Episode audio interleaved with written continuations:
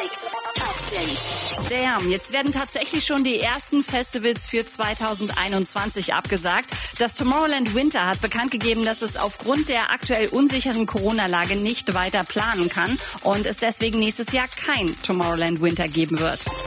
Die Staatsanwaltschaft hat das Verfahren gegen Loredana unter anderem wegen Verdachts auf gewerbsmäßigen Betrug eingestellt. Loredana soll umgerechnet fast 400.000 Euro zurückgezahlt haben und auch die Verfahrenskosten der Gegenseite übernommen haben kommt bald eine Kollabo zwischen Shawn Mendes und Justin Bieber. Für den 4. Dezember hat Shawn ja sein neues Album Wonder angekündigt. Im Interview mit Capital Breakfast hat er jetzt verraten, dass wir darauf zwar kein Duett mit seiner Freundin Camila Cabello erwarten können.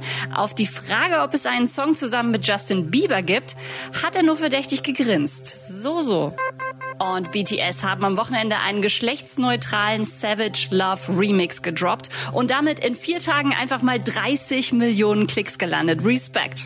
Update mit Claudi on Air.